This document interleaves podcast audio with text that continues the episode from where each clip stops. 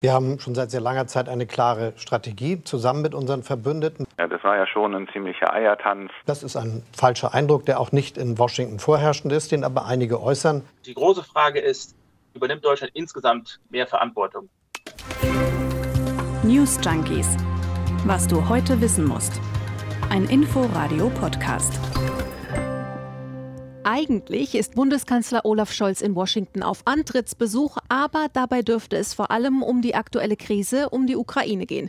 Und die steht stellvertretend für etwas viel Größeres, nämlich die Frage, wie die transatlantische Beziehung zwischen den USA und Deutschland in Zukunft überhaupt aussehen soll. Einmal das und auch der Ukraine und Russland scheint Scholz es gerade nicht recht machen zu können. Deshalb fragen wir uns in dieser Folge, wie wichtig ist Deutschland eigentlich im Moment in der diplomatischen Sphäre? Hat der Kanzler, und auf den konzentrieren wir uns heute, eigentlich noch was zu melden? Und wir, das sind die neuen News Junkies am 7. Februar, Martin Adam und Franziska Hoppen. Jeden Tag nehmen wir uns hier ein wichtiges Thema im Detail vor, bis spätestens 17 Uhr. Und vielleicht hört ihr uns auch gerade schon in der ARD Audiothek oder auf Spotify, überall, wo es Podcasts gibt, könnt ihr uns nämlich auch abonnieren. Und uns gerne auch Anregungen und Kritik hinterlassen unter newsjunkies.inforadio.de. Tja, wo ist Olaf Scholz? War letzte Woche zu lesen bei Twitter. Der Kanzler ist abgetaucht, hieß es von der CDU, während andere, allen voran Frankreichs Präsident Emmanuel Macron, im Ukraine-Russland-Konflikt vermitteln und vorangehen. Während im Bundestag zwar über die Ukraine gesprochen wird, aber von Annalena Baerbock. Und Olaf Scholz war auffällig still. Still ja, aber nicht untätig, heißt es ja aus der SPD. Lars Klingbeil, frisch gewählter SPD-Vorsitzender, erklärt nämlich das Prinzip Scholz so. Olaf Scholz ist ein Kanzler, der die Dinge regelt. Da hat er die volle Unterstützung auch der SPD für. Er ist aber niemand, der auf große Überschriften setzt oder versucht, dass er jeden Tag eine neue Überschrift produziert. Also Scholz ist ein Macher, nicht ein Quatscher. Und immerhin kann man ja sagen, das Normandie-Format zwischen Russland, der Ukraine, Frankreich und auch eben Deutschland läuft langsam wieder an. Auch Washington und Moskau reden miteinander. Und wer redet, schießt ja nicht, heißt es. Hat Scholz also vielleicht doch recht? Hm, vielleicht. Diplomatie im Stillen ist sicher wichtig. Aber wenn man denn so manchen Expertinnen und Experten zuhört, dann scheint das ja doch nicht alles zu sein. Der Politikwissenschaftler Carlo Massala zum Beispiel von der Bundeswehr-Universität in München sagt im Bericht aus Berlin, in dieser Situation geht es um klare Kommunikation und klare Signale nach Moskau. Und das muss man öffentlich machen. Das kann man nicht nur hinter verschlossenen Türen betreiben, sondern es ist auch ein Krieg um Narrative, der hier gegenwärtig zwischen sozusagen der Russischen Föderation und dem Rest geführt wird. Und an dem muss man sich beteiligen. Ja, ein Krieg um Narrative. Das sind natürlich ziemlich heftige Worte. Meine Oma hat das immer einfacher ausgedrückt. Die hat gesagt, Klappern gehört zum Geschäft. Passt aber vielleicht nicht so sehr zum Scholzschen Gesetz. Das klingt jetzt so ein bisschen wie Naturgesetz. Also wo ein Scholz ist, da kann kein anderer sein. Worum geht's da? Das äh, Scholzsche Gesetz, das hat ein früherer Sprecher von Olaf Scholz aus seiner Zeit als Hamburger Bürgermeister mal erklärt. Er sagt, das lautet so in etwa, wir sind nie beleidigt und wir sind auch nie hysterisch. Hm, der Scholzomat ist selten schnell zur Stelle, wenn es brennt, sagen andere dazu.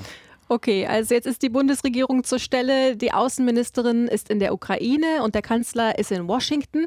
Und das auch keine Minute zu früh, findet er selbst zumindest. Olaf Scholz hat gestern schon am Flughafen kurz vor seinem Abflug dem Bericht aus Berlin ein Interview gegeben. Ja, er kann es auch machen. Ne? Der Regierungsflieger wartet ja. Also Scholz kann da zumindest nicht zu spät kommen. Und seine Reise kommt auch in Sachen Ukraine nicht zu spät, findet er jedenfalls auch selbst. Sie kommt zum exakt richtigen Zeitpunkt und sie ist ja auch gut vorbereitet. Die außenpolitischen Berater haben sich ununterbrochen abgesprochen. Man fährt da ja nicht einfach mal so hin, um einen Kaffee zu trinken, sondern es geht ja darum, echte, harte, wichtige Politik zu machen, die in diesem Fall natürlich in einer sehr krisenhaften Situation mhm. stattfindet. Und das, finde ich, muss man sich immer klar sagen, nämlich dass es ja auch darum geht, einen Krieg in Europa zu verhindern. Also echte, harte, wichtige Politik wird da gemacht und nicht nur Kaffee trinken. Also jetzt gerade, denn Biden und Scholz sitzen ja schon zusammen. Mhm, also, wie wird Olaf Scholz da gerade empfangen in Washington? Was kann er da noch ausrichten? Denn sein Stand im Moment scheint nicht der beste zu sein. Mhm. Diese Woche hat ein eigentlich vertrauliches Schreiben von der deutschen Botschafterin in Washington die Runde gemacht, von Emily Haber. Die warnt, Deutschland wird in den USA nicht mehr als vertraulicher Partner wahrgenommen. Das klingt ja dann schon ziemlich ernst. Und mein Glück ist jetzt, Franziska, dass du hier bist, denn du warst ja bis vor ein paar Wochen in Washington als Korrespondentin für die ARD. Herzlich willkommen erstmal zurück. Danke, Berlin ist auch schön. auch wenn es gerade schneit. Wie nimmst du das wahr dort in Washington? Wie denken die Amerikaner gerade über Deutschland und auch über Scholz? Also ich glaube, viele Amerikaner haben dieses, äh, diesen Namen Olaf Scholz jetzt schon gehört. Für manche ist es vielleicht immer noch so ein bisschen Olaf Hu. Aber die Überschriften der Zeitungen, die ich so verfolgt habe, die klangen in den letzten Tagen eigentlich immer kritischer. Also zum Beispiel die amerikanische Politico-Webseite, die schreibt zum Beispiel, Scholz is finding out the hard way. There's more to leading Germany than being an Angela Merkel Tribute Act. Also so ein bisschen gemein. Scholz findet jetzt auf die harte Weise raus, dass es ein bisschen mehr braucht, Deutschland zu führen, als so ein Angela Merkel Gedächtniskanzler zu sein. Und die New York Times zum Beispiel, die titelt Germany's Invisible Chancellor heads to Washington amid fierce criticism. Also Deutschlands unsichtbarer Kanzler reist nach Washington inmitten starker Kritik. Also man moniert, Scholz, dem fehlt irgendwie Profil. Er sagt gar nicht klar, was er will. Er spricht auch keine Machtworte. Und dann gibt es da zwischendurch auch immer noch diese Seitenhiebe. Ja, aber Emmanuel Macron und Mario Draghi aus Italien, die sind da im Vergleich viel deutlicher. Das ist schon ein also, bisschen, bisschen fies auch, ne? Genau, also was da bisher vor allem hängen geblieben ist, ist irgendwie so ein Eiertanz beim Thema Ukraine. Und das hat heute auch Volker Deppkat, der ist Historiker und Professor für Amerikanistik an der Universität Regensburg, dem Inforadio erzählt. Man hat sich alle Optionen offen gehalten, hat gewisse Optionen, zum Beispiel Waffenlieferungen nach der, in die Ukraine ausgeschlossen, hat sich aber gleichzeitig gerade bei Nord Stream sehr vage geäußert. Und das trägt natürlich alles dazu bei, dass in den USA und gerade eben im Kongress mehr noch als im Weißen Haus der seit längerem bestehende Eindruck, dass Deutschland ein unzuverlässiger, wankelmütiger Partner sei, äh, einfach nur noch verfestigt hat. Mm, unzuverlässig und wankelmütig, das will man natürlich hören als Bundeskanzler. Mehr noch als im Weißen Haus, sagt er. Das klingt, klingt aber so, als würde Joe Biden, der Präsident, das doch noch ein bisschen positiver sehen. Ja, also Biden und auch Außenminister Anthony Blinken, die haben zuletzt ja eigentlich immer betont, dass die Beziehungen zu Deutschland sehr stabil sind, exzellente Zusammenarbeit. Das ist ein Glücksfall, dass das jetzt nach Trump wieder so läuft. Also man versucht anscheinend, dieses Bild einer starken Beziehung zu wahren und auch von einer gewissen Einigkeit. Aber das Bild, das bröselt ja dann trotzdem. Also das kann man ja nicht wegreden, wenn man sich die Kritik der Medien anhört, die du auch gerade schon genannt hast. Also das ist ja nicht alles nur eitel Sonnenschein. Macht dieses auf gute Freunde machen, sage ich jetzt mal ein bisschen polemisch, ähm, Joe Biden auch angreifbar?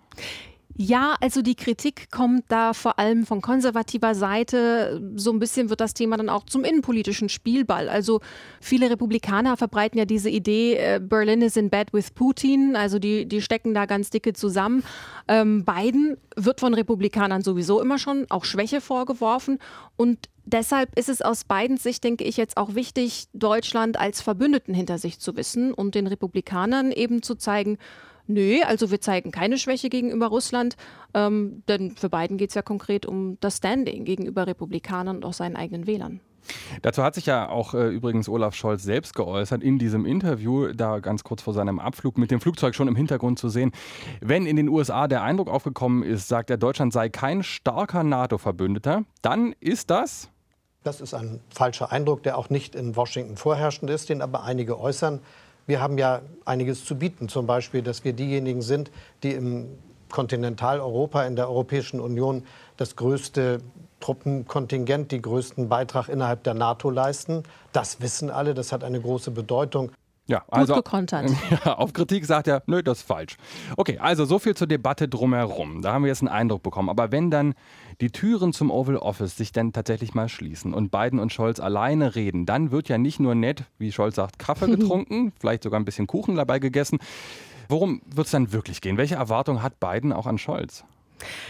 Also ich denke, einmal wird es natürlich um die praktischen Punkte gehen. Wie wird eine Eskalation verhindert? Klar. Wie wird ein Einmarsch von Putins Truppen in die Ukraine verhindert? Dann geht es sicherlich auch um diese Gaspipeline Nord Stream 2, also die Pipeline von Russland nach Deutschland. Kritiker sehen die als Einfallstor für Russland in den Westen. Republikaner fordern Sanktionen gegen Deutschland, die hat Biden dann aber abgelehnt. Dann wird es auch nochmal um die NATO gehen. Also wie wird Deutschland sich weiterhin in der NATO engagieren? Also es geht um klare sicherheitspolitische Bekenntnisse. Aber eben dann auch einmal genau um dieses transatlantische Bündnis. Also kann Olaf Scholz dieses Vertrauensvakuum nach Merkel füllen? Und dann treiben die USA ja ganz viele andere wichtige Themen um, eigentlich auch eher im Pazifikraum, nämlich der Handelskrieg mit China, gerade der größte Konkurrent der USA, der scheint wieder aufzuflammen. Biden ist total mit den USA selbst beschäftigt, Klimawandel ist sein Kernthema. Und das heißt, eine der Hauptfragen, denke ich, wird sein, kann Deutschland selbst genug Verantwortung für sich selbst übernehmen. Also kann man darauf zählen, dass sie einmal Dinge selbst in die Hand nehmen können und gleichzeitig aber auch hinter den USA stehen können. Hm, sagt Olaf Scholz, na klar, machen wir ja. Nur eben ein bisschen stiller, also auch im Verhältnis zu Russland. Zum Beispiel die Sanktionen. Bisher spricht Olaf Scholz ja nicht offen davon, die Gaspipeline Nord Stream 2, du hast sie angesprochen, auch als Hebel einzusetzen. Also mhm. ganz klar zu sagen, Wladimir, wenn ihr da einmarschiert, dann gibt es die Pipeline nicht. Aber äh, das müsse bisher nichts heißen, sagt er selbst. Das werden sehr weitreichende, sehr harte Sanktionen sein, falls das notwendig wird. Da gibt es nichts, was ausgeschlossen ist. Das muss man sehr genau wissen. Und natürlich weiß Russland auch, dass sie sich so vorstellen können, was es alles sein könnte, aber dass es möglicherweise noch viel mehr ist. Also stille Drohung, die man sich dann in Russland vorstellen kann. Das ist ein bisschen der beste Horror findet im Kopf statt. Bei Angela Merkel ist dieses stille Vorgehen in den USA aber ja nie so in Frage gestellt worden, oder? Nee, also ich kann auch nur berichten, was ich erlebt habe, als ich da das letzte halbe Jahr unterwegs war. Und das war schon so eine kleine Liebesgeschichte. Also das, was wir in Deutschland kritisieren, dieses Merkeln im Angesicht von Krisen, das hat man in den USA eigentlich eher so als entschleunigte, überlegte Politik interpretiert. Also der Charme der Langeweile ist da voll angekommen. Aber eben vor allem nach Trump. So mhm. dieses, sie denkt eben erst und spricht dann. Ähm, Deutschland war da so ein bisschen die Insel der Stabilität und Vernunft, würde ich sagen. Nach 16 Jahren Merkel total verlässlich und berechenbar. Aber Trump ist ja jetzt auch eine Weile nicht mehr Präsident man blickt nach vorne und hat da dann auch zuletzt bei Merkel auch schon kritisiert, dass Deutschland ja so eine Art Schaukelpolitik betreibt. Also versucht es halt niemandem so richtig zu verderben, Amerika, Russland, China irgendwie alle in der Balance zu halten. Und USA hätte sich auch eigentlich bei ihr schon so ein selbstbewussteres, stärkeres Deutschland gewünscht und so eine Art Generationenwechsel. Und Scholz, der ja hier in Deutschland anfangs auch damit gepunktet hat, Merkel 2.0 zu sein, kommt damit dann in den USA vielleicht doch nicht mehr so gut an. Ja, hieß es ja am Anfang auch, ne, dass er mehr machen muss, als einfach nur quasi Merkel-Karaoke zu betreiben. Wenn ich jetzt mal zurückdenke, klar, Merkel und Obama, das schien irgendwie sehr gut zu funktionieren. Aber kann man das so sagen? Ist das jetzt so ein plötzlicher harter Bruch mit der Wahl von Olaf Scholz oder ist das doch ein größerer Prozess? Genau, also so richtig hart ist die Frage. Historiker Volker Deppka, den haben wir ja vorhin schon mal gehört, ähm, der hat heute dem Inforadio erzählt, dass diese Beziehung eigentlich schon länger auseinanderdriftet und sich schon länger entfremdet und dass das so ein schleichender Prozess war. Und das ist eine Entwicklung, die geht eigentlich auf die 90er Jahre zurück. Historiker und Politologen sprechen von dem sogenannten Atlantic Drift, also ein Auseinanderdriften von Europa und Amerika nach dem Ende des Kalten Krieges. Und in diesen längerfristigen Zusammenhängen würde ich auch die gegenwärtige Debatte um äh, Scholz und wie er sich zur Ukraine verhält, verstehen wollen. Also für Olaf Scholz kann man schon sagen, ist das seine bisher wichtigste Reise als äh, Kanzler im Ausland, um dort eben auch Deutschlands Rolle zu definieren. So verstehe ich das jetzt. Da kann und da mhm. muss er also auch tatsächlich etwas bewirken, wenn wir unsere Frage im Hinterkopf behalten, was Olaf Scholz dann auf der diplomatischen Bühne eigentlich reißen kann gerade. Und auf der anderen Seite scheint das, wenn ich es richtig verstehe, sowohl für Biden als auch für das transatlantische Verhältnis als Ganzes mhm. genauso wichtig zu sein, dieser Besuch. Also da hängt jetzt ziemlich viel dran. Und jetzt gucken ja nicht nur die News-Junkies auf Olaf Scholz Reisetätigkeiten, sondern natürlich auch die Konfliktparteien selbst, also die Ukraine und Russland. Da wird der Bundeskanzler kommende Woche erwartet, am Montag in Kiew, am Dienstag in Moskau. Und du hast recherchiert, was diese beiden Parteien so vom Kanzler wollen. Ja, zumindest aus äh, Kiew sind da schon sehr deutlich Forderungen an die Bundesregierung zu hören, also sehr, sehr deutlich. Der ukrainische Botschafter in Deutschland zum Beispiel, Andrei Melnik, der hat heute früh mit dem Deutschlandfunk gesprochen und dort erklärt, Scholz solle doch bitte jetzt endlich mal handeln. Und zwar mit, Achtung, Präventivsanktionen. Also Mhm. nicht warten, bis Moskau aktiv wird, nicht warten, bis da die ersten Panzer gegebenenfalls tatsächlich über die ukrainische Grenze rollen, sondern bitte jetzt schon einschreiten.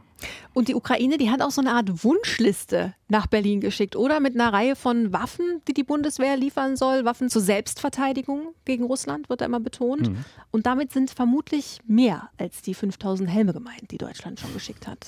Ja. Oder? Ja, da wird dann tatsächlich jetzt schon um echte Waffen gebeten, mit denen man auch schießen kann. Alles defensiv heißt es immer, aber diese 5000 Helme scheinen in Kiew fast zu so einem Running Gag geworden zu sein. Mit der Frage, was da wohl als nächstes kommt aus Deutschland. Andrei Melnik wird äh, in diesem Kontext für einen Diplomaten, muss man ja im Hinterkopf behalten, sogar recht deutlich. Und er sagt sinngemäß, wir haben diese Liste geschickt und die soll Berlin jetzt bitte auch wirklich mal zum Handeln zwingen, dass sie uns das schicken, was wir wirklich brauchen. Also keine Ausreden mehr, sagt Hm. er. Aber eigentlich hat sich Deutschland ja in den letzten Jahren auch schon in der Ukraine engagiert, äh, in Form von Geld. Zwei Milliarden Euro äh, wird da immer wieder erwähnt. Zählt das in Kiew nicht? Was ist das für Geld? Ja, das Geld und auch die humanitäre Hilfe, die da ankam, die zählen schon. Das hat uns heute früh unsere Korrespondentin Marta Wilczynski erklärt. Die befindet sich nämlich gerade in der Ostukraine, also kurz vor der Grenze zu Russland, hinter der ja die Soldaten stehen, also da, wo auch die Kriegsgefahr dann wirklich am höchsten ist.